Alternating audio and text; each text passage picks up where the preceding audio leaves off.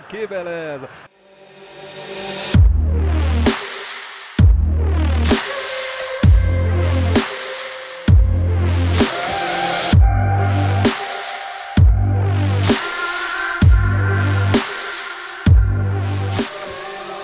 E aí, pessoal, bom dia, boa tarde, boa noite. Não sei que hora você está ouvindo isso. Esse é o nosso podcast 97 Futebol Clube, 97 FC.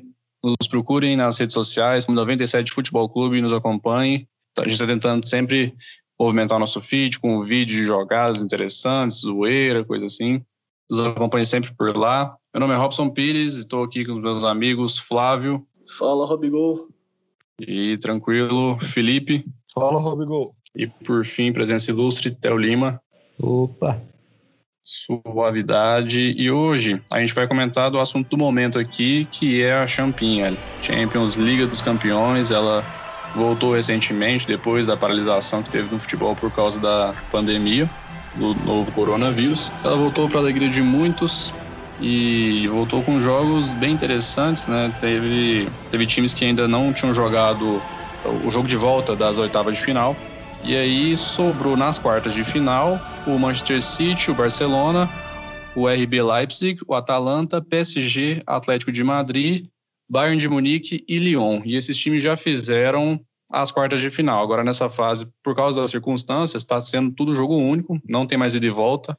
Então o primeiro jogo que a gente teve das quartas foi Atalanta e PSG. É o PSG do menino Ney, o adulto Ney agora, também é Mbappé, e outros craques, e contra o Atalanta, que vem muito embalado, sensação aí do campeonato, né? um ataque muito forte, surpreendendo a muitos, mas fazendo uma campanha muito boa esse ano, nessa temporada.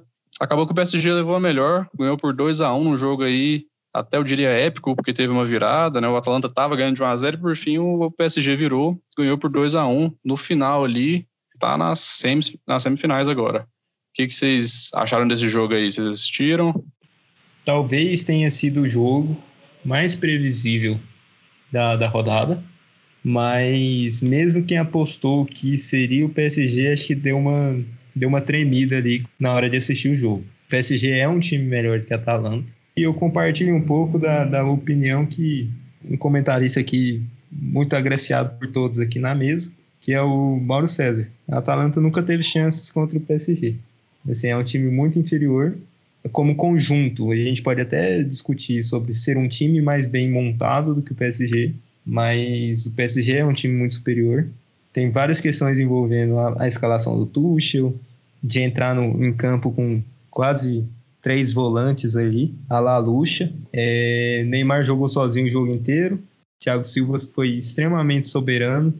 Os erros do Neymar é, não dá pra gente passar pano, porque errar os dois gols que ele errou um jogador que está almejando ser melhor do mundo aí é inacreditável. E o PSG só ganhou depois que ele recebeu companhia ali, que o Mbappé entrou. O Origui do PSG, né, que é o Choupo-Moting, depois que ele entrou também, que ele deu uma ajudada, porque o Icardi não fez nada no jogo. E o primeiro gol do PSG sai uma invertida de bola do Choupo-Moting. Esse herói improvável aí, que meteu uma invertida no primeiro gol e estava lá para conferir no segundo. É perfeita a análise do, do Theo Lima. Aliás, a gente tem que considerar que quando o confronto é só uma partida, partida única, a chance de zebra é gigantesca, né? A gente pega. A gente vai falar dos outros jogos ainda, mas a gente pega o Lyon como exemplo. O Lyon eliminou a Juventus e o City. Talvez se fossem jogos de ida e volta, não teria esse sucesso que está tendo na competição, né? O PSG contra a Atalanta o jogo foi mais difícil porque o PSG não conseguiu fazer o gol. Na oportunidade que a Atalanta teve, eles fizeram, mas o PSG criou muito mais ao longo do jogo. E, inclusive, os gols do PSG eram para ter saído mais cedo. Diferente do City Lyon, que o Lyon esteve muito mais inteiro dentro do jogo. E aí a gente vai falar daqui a pouco que o duelo tático do, do Rudi Garcia com o, o Guardiola foi o melhor para mim. Muito melhor do que o 8 a 2 no meu ponto de vista, velho, acho que a Champions tem sempre que passar os melhores, né, velho? Achei muito bom que passou o PSG, né? Apesar de o, que o Neymar tentou ainda não classificar, né? Ativando o modo hobby goal nesse dia. E apesar do Mbappé estar tá machucado aí, né? Ter jogado só meia partida, Acho que o PSG realmente tinha que passar, até porque esse time da Atalanta aí, velho, esses caras jogaram aonde, moço? Conheço ninguém. Respeito o Muriel, rapaz. Só tinha uma exceção nesse time aí, que era o Tolói, né? Mas o jogo da Atalanta é muito bonito, velho. O PSG tava jogando um 4-4-2. Nem o Neymar, nem o Icardi voltavam para marcar. E tinha uma linha muito forte de quatro jogadores ali, sendo dos quatro, três volantes. Então tinha o André Herrera, tinha o Marquinhos e tinha o, o Gueye. E aí tinha o Sarabia fechando do outro lado. E dentro desse 4-4-2, o PSG que gostava de sair muito com a bola, a Atalanta sempre conseguia ter um jogador a mais. A Atalanta subia para o ataque, tanto que o primeiro gol sai numa sobrecarga em cima do Bernard, que o Bernard fecha num jogador pro bate e entra o cara livrinho do outro canto. O jeito que a Atalanta joga, são três zagueiros, mas são três zagueiros que pressionam no campo de ataque. Véio. E em cima do que o Felipe falou aí, gostei da lembrança do Tolói, que se eu não me engano era o único brasileiro do time titular da Atalanta aí, que teve boa passagem aqui pelo Goiás, passou depois pelo São Paulo também, né? Deixou saudade no Goiás. Tinha uma certa habilidade ali, na medida do possível. Lembro dele fazer foquinha no, no estágio no Serra Dourada, era muito bom. Eu, se a Atalanta passasse, eu ia ficar feliz por ele, mas achei legal eles fazerem uma campanha boa e chegarem tão longe na Champions, na primeira participação da história do time, né? Mas eu queria ressaltar nesse jogo aí que foi legal toda a campanha gigante que teve antes, né, em apoio ao Neymar, que realmente é um cara controverso, um cara que cometeu erro pra caramba, já bateu na cara de torcedor, já foi mimado, já foi carcar, enfim.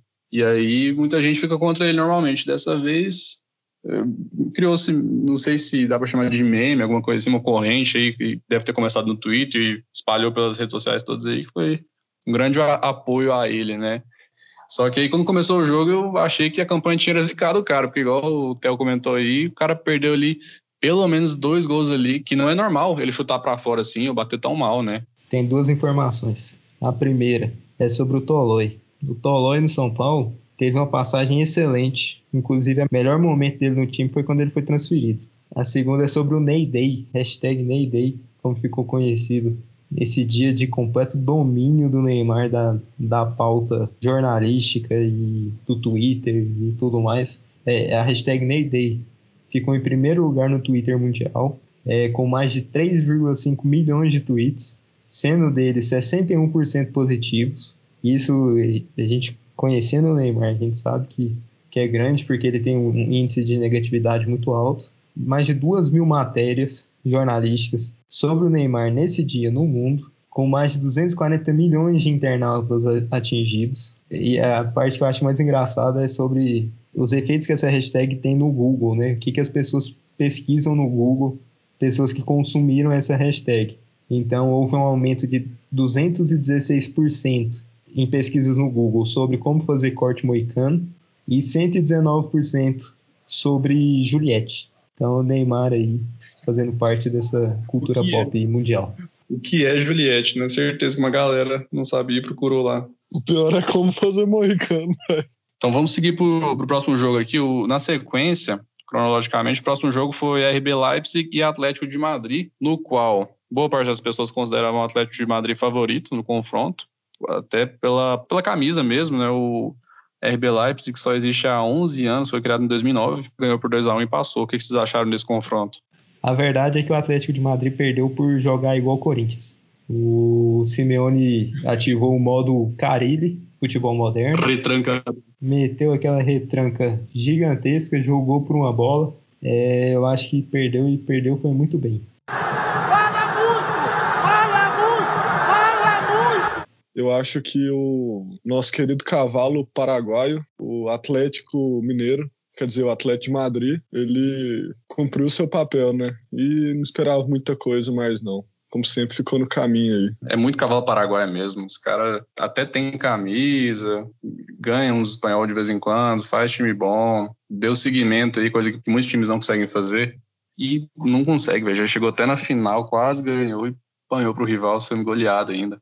Vamos para o jogo que a galera quer ouvir nossa análise sobre a goleada vexatória do meu Barça, coitado. Barcelona e Bayern de Munique foi outro confronto dessas quartas de final da Champions. Barcelona numa fase não tão boa, tinha perdido a La Liga, foi ultrapassado pelo Real Madrid depois da volta da paralisação do Campeonato Espanhol. O Barça tinha depositado na Liga dos Campeões sua última esperança de título na temporada e acabou que se ferrou, pegou um time muito bom, muito forte coletivamente, com alguns craques, que é o Bayern de Munique, Papa títulos, multicampeão da Europa e aplicou uma senhora goleada por 8 a 2. E lá vem mais! Olha a bola tocada, virou passeio! Eu diria que o resultado mais inesperado, assim, se for pegar a quantidade de gols mesmo, né? É, concordo com você, Robigol, quando você diz que foi o resultado mais surpreendente pela quantidade de gols. Talvez hoje o Barcelona seja o terceiro maior clube do mundo, atrás apenas de Corinthians e Real Madrid. O Corinthians hoje, do jeito que está jogando, Barcelona, Bayern, Chelsea, eu não tenho medo desses times não com o Corinthians hoje não, cara. Mas não tenho mesmo. E não é todo dia que a gente vê um time dessa magnitude tomando oito gols, né? Ainda mais numa Champions League. O Bayern de Munique realmente jogou muita bola. É um time muito forte. Tem grandes jogadores, Lewandowski, Müller, Neuer, por aí vai realmente uma seleção. E eu acho que vai ser difícil do Bayern perder esse título. Ainda mais pelos últimos jogos, principalmente contra Chelsea e Barcelona. Realmente sobrou em campo. E eu não vejo nenhum time batendo de frente com eles, não. Se qualquer outro time vencer essa Champions, para mim vai ser uma surpresa. Para mim ficou muito claro uma coisa, né? Não existe análise tática que dê conta desse jogo. Esse jogo foi o 7 a 1 catalão, foi humilhante, ao vivo, a cores, gravada e para ser assistida várias vezes. Só queria deixar uma pergunta aqui para vocês. O, o Barça levou de 8 a 2 sem Fernandinho. Imagina se ele estiver jogando. a verdade é que o Barça tem que mandar embora o Piquet, contratar Fernandinho e Davi Luiz. Só esses dois homens para salvar esse time agora. Cara, desse jogo aí, véio, foi muito. Foi, foi engraçado, véio. Eu sou um cara que você sabe, eu gosto do Barcelona, torci por ele, mas. Mas muito ciente ali da, da situação dos times, cara. Mas claro que ninguém esperava esse 8x2, a não ser um, o cara que fez essa aposta. Eu acho que, cara, um placar elástico desse, eu no meio do jogo eu tava rindo. Real, foi, cara, eu tô vendo um momento histórico aqui. Tá muito engraçado isso. Coitado do Barça, vai ter que realmente se reformular todo, reformular elenco. O Messi é bem provável que saia depois de tantos anos. Mas o Barcelona em si, independente de Messi, tem que, tem que rever tudo aí. E isso aí foi uma derrota assim premeditada. A gente não sabia que ia ser esse placar, mas a gente sabia que o negócio ia ser feio, que uma hora a conta ia chegar e chegou. Tava bem desorganizado, então até que por isso não foi uma surpresa tão grande. Eu acho que foi mais surpresa o 7 a 1 do que isso aí. Até porque, né, 7 a 1 caramba, muito doido. Agora isso aí, velho, a gente sabia que o time estava muito ruim. Realmente, acho, eu, eu dei gargalhadas. Foi humilhante. Ah, aproveitando aí que o Rob Gol, né, acabou de falar que o, essa possibilidade aí do Messi sair, de ir para Inter. Durante essa semana aí no nosso Instagram, nos stories, a gente fez uma enquete para saber o que, que os nossos ouvintes achavam de uma possível saída do Messi, ele deveria sair ou não. E 89% desses ouvintes concordam que o Messi deveria sair do Barça após essa partida, após essa temporada aí. Eu concordo, tem que sair mesmo. O cara não merece esse time, não, e o Barcelona que se resolva, que se vire. Mas, assim, é claro que a gente tem que meter o pau no Barça, mas também tem que ressaltar a qualidade do Bayern de Munique, que, cara, o time tá voando. Não perde um jogo desde o ano passado. Para mim é o melhor time disparado. Eu acho que a Champions tem servido também para mostrar que esses campeonatos, aí, o francês, alemão, eles não são tão fracos quanto a gente pensa, né? Porque apesar de ter acontecido zebra e tudo, né, tem dos quatro semifinalistas são dois franceses e dois alemães, né? Acho que a gente muitas vezes também desmerece muito nesses outros campeonatos aí. É, tem uns times que às vezes não não tem o estilo, o perfil para ganhar um campeonato longo de pontos corridos, mas no mata-mata ele dá jogo demais, que é o caso do, do próprio Lyon e do RB Leipzig. E por fim, o último confronto dessas quartas de final da Liga dos Campeões foi o Manchester City contra Lyon. O City vindo como um time forte que nunca conseguiu ganhar o campeonato, mas tem o Guardiola, um dos melhores técnicos do mundo à frente, tem um elenco forte, jogadores de seleção e está algum tempo na labuta nessa missão de ganhar a Liga dos Campeões, ainda não conseguiu, enfrentando o Lyon, um dos maiores times da França, mas que também nunca chegou tão perto de ganhar uma Liga dos Campeões. Time do nosso querido Bruno Guimarães, volante, esperança talvez a seleção brasileira aí no, na campanha do Hexa, e de outros brasileiros também, como Thiago Mendes e o City, time do, do Agüero, do Gabriel Jesus, do Fernandinho, nosso querido Fernandinho aqui, que a gente ama tanto, né? Entre outros. E aqui mais uma zebra. O Lyon passou, passou o trator, 3 a 1 em cima do City, City eliminado como sempre, Lyon nas semifinais. O que vocês têm a dizer? Penso eu que a classificação do Lyon foi merecida, mas teve uma pitada de sorte também. Aquele gol que o Sterling perdeu é incrível. Não, nada explica aquilo ali. Eu também acho que o City foi prejudicado pela arbitragem. No segundo gol do Lyon, para mim é clara a falta no zagueiro do City. Realmente não entendi o porquê daquela falta não ter sido marcada. Para mim não tem lógica também. É óbvio que o, atacante desequilibra o zagueiro, prejudica ele na marcação. Alguém aqui tem alguma opinião distinta da minha em relação a esse lance? Para mim foi falta como foi pênalti antes. Porque tem aquele lance também da, da bola esticada dentro da área, que tem um, um empurrão ali. Beleza, você pode. Aí a gente entra no subjetivo, né? Do, do empurrão ter sido suficiente para deslocar o cara, mas na velocidade, velho, todo mundo sabe que qualquer empurrãozinho, tipo, te tira do eixo, saca? No, no lance do gol, eu, assim, vendo um milhão de vezes, pareceu que teve uma calçada na, na corrida. Seria falta assim como seria pênalti no lance anterior. Mas enfim, foi uma zebra. É... Vem com essa não, Flávio, de zebra. O choro é livre e seu City tá fora, viu, seu Flávio Enzo? O choro é livre. Nem, nem falar que foi zebra, não. Passou o maior, filho. Conversa fiada, filho. E fica aí meu um abraço pro Guardiola, né, que se ferrou mais uma vez. Se eu não me engano, é o terceiro ou quarto ano consecutivo que ele é eliminado nas quartas de final da Champions. É, esse jogo para mim foi muito interessante assim. É, a princípio, é, até queria que o City passasse, seria um bom jogo, City Bayern. Só que o Guardiola ele tem alguns problemas quando chega em, em, em jogos de mata-mata assim. E uma coisa que eu completamente não entendi foi por que, que ele resolveu espelhar o Manchester City no Lyon. Então, o, o City, na fase de ataque, tinha três zagueiros: Garcia, o Laporte e o Fernandinho. Então ele tentou espelhar o time de modo que o time jogou essencialmente com três zagueiros. Só que o Lyon conseguiu fechar os espaços. Bruno Guimarães, inclusive, fenomenal no jogo. O Bruno Guimarães e o e aquele camisa 8, nem sei falar o nome do cara. Mas os dois caras girando em cima da marcação do City abriu o campo inteiro para velocidade. E são três zagueiros que o City resolveu jogar, que não são zagueiros rápidos. Taticamente dentro do campo, o Lyon em momento nenhum foi inferior. Inclusive foi um jogo muito franco. Se o gol do Sterling sai, talvez a história pudesse ter sido diferente. É, mas como torcedor do Liverpool, Sterling errar gol não é novidade nenhuma. Inclusive a gente comemora. Aguardo ansiosamente por Bayern e Lyon, que eu acho que vai ser um jogo bem interessante. Eu acho legal quando alguns times assim, sem muita tradição no campeonato, chegam longe, fazem boas campanhas. Fiquei feliz pelo Lyon aí. Tava torcendo por ele, né? Contra o time dos Enzos, que é o Citinho. Matou alguns de Citão. Mas é aquela história de sempre, né? Ninguém escala Gabriel Jesus e Fernandinho titular e sai impune. Então, muito bem, agora vamos para as semifinais da Liga dos Campeões. Amanhã já teremos confronto RB Leipzig e PSG, e na quarta, Lyon e Bayern de Munique. Qual é a expectativa de vocês para esses confrontos? Quem que é favorito? O que deve acontecer? Vão passar Bayern de Munique e PSG. Pelo menos espero que passem os dois. E Bayern de Munique campeão. Como o Flávio ultimamente tá ganhando em para por aí, acertando bosta nenhuma essas previsões dele, eu acho que o Bayern e o PSG vão ficar pelo caminho aí. Vamos ter uma final de zebras. Só por conta disso. O Braz joga com regulamento debaixo do braço, filho, tá louco. Foi coerente com o critério.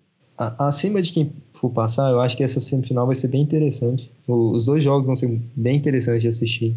É, é interessante que cada uma das pontas da chave representam um tipo de futebol diferente, assim. O PSG e o Red Bull é, é meio que essa coisa do dinheiro novo no futebol, né? O PSG como um, um time nacional, né? Um time do, do Qatar. Red Bull como um time de uma empresa. E do outro lado, o Bayern de Munique contra o Lyon, que são dois times mais tradicionais, que já tem uma história maior, aquela coisa toda. E, inclusive, o fato de serem duas ligas é, menosprezadas né, na, na Europa, tanto a Bundesliga quanto a Ligue 1. Então, eu acho que vai dar a final francesa nessa champinha. Eu acho que o Lyon vai, vai segurar contra o Bayern. Cara, ia ser muito legal se tivesse uma final francesa, porque é um negócio muito inesperado. Se alguém, há alguns anos, ou no início do ano mesmo, falasse que ia ser dois times franceses na final, pô, você ia rir na cara da pessoa. A assim, França é pelo menos o quê? A quarta, quinta liga da, da Europa. E... Mas, por outro lado, que a gente não pode esquecer, é que os países dessas duas ligas são os últimos dois campeões mundiais. Né? A Alemanha 2014 e a...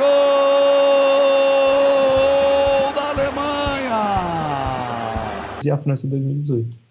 Esses negros maravilhosos. Nessa aí, sem dúvida, os favoritos são Bayern de Munique e PSG. Só que a gente viu, a gente está vendo nos últimos anos na Liga dos Campeões acontecer algumas zebras. O Tottenham, mesmo que não esperava tanto assim dele, chegou na final na, na última edição. Então pode acontecer assim. Não, eu acho que qualquer final aí é possível. Mas eu tô botando fé, tô botando muita fé no Bayern de Munique e no PSG. O PSG tá doido por esse título aí, tem um time bom, não é o favorito entre os quatro para mim, para mim é o Bayern de Munique, até o próprio Bayern pode ficar pelo caminho, mas então acho que vai dar PSG e Bayern, mas seria muito legal um PSG e Lyon, de repente, ou às vezes até um RB Leipzig na final. E eu acho que o Bayern vai ser campeão mas queria que o PSG conseguisse esse ano. Então, beleza, já deixamos as considerações aqui em relação à semifinal da Liga dos Campeões. E agora, se o editor me confirmar aqui, a gente vai passar um áudio de um, de um ouvinte nosso. A gente pode falar quem é? Acho que pode, né? não tem sentido não falar.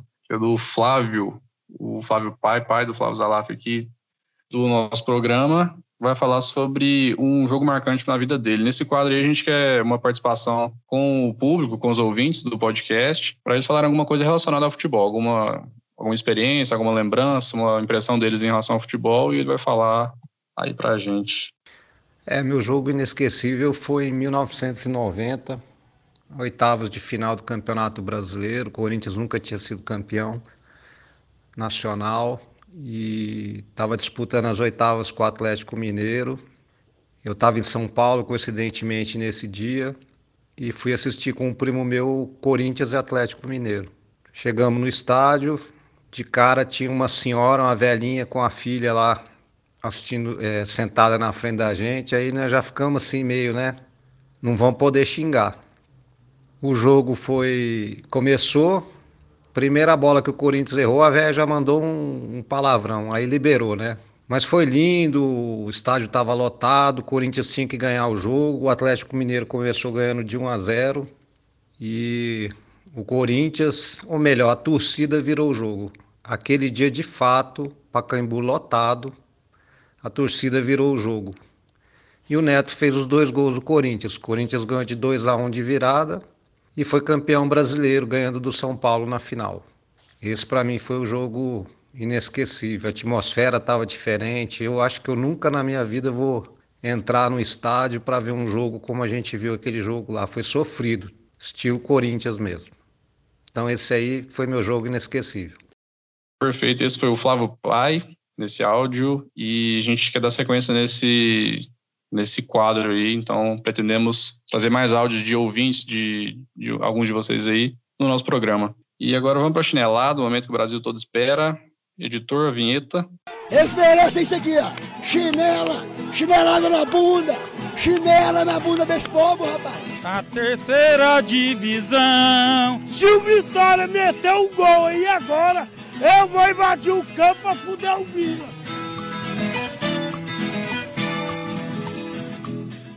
Alguém tem alguma chinelada já em mente? A chinelada está sempre à mão, Robin. É, tem muita gente precisando de uma chinelada aí de correção. Faz tempo que eu não dou uma chinelada na, na CBF, né? Só que hoje não vai ser na CBF. Vou enganar nosso querido ouvinte. Minha chinelada hoje vai ser extremamente clubista porque meu time está merecendo. a, a gente cria, né, essa coisa do guardiolismo, agora tem um clopismo, né?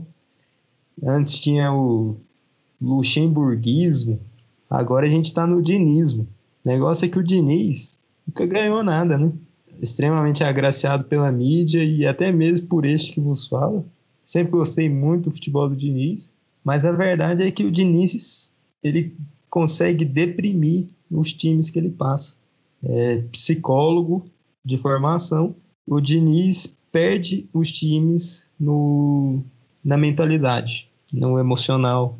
É, e essa semana a gente já teve algumas, algumas matérias falando sobre jogadores importantes do time pedindo para sair, dentre eles o Profeta, o Hernandes.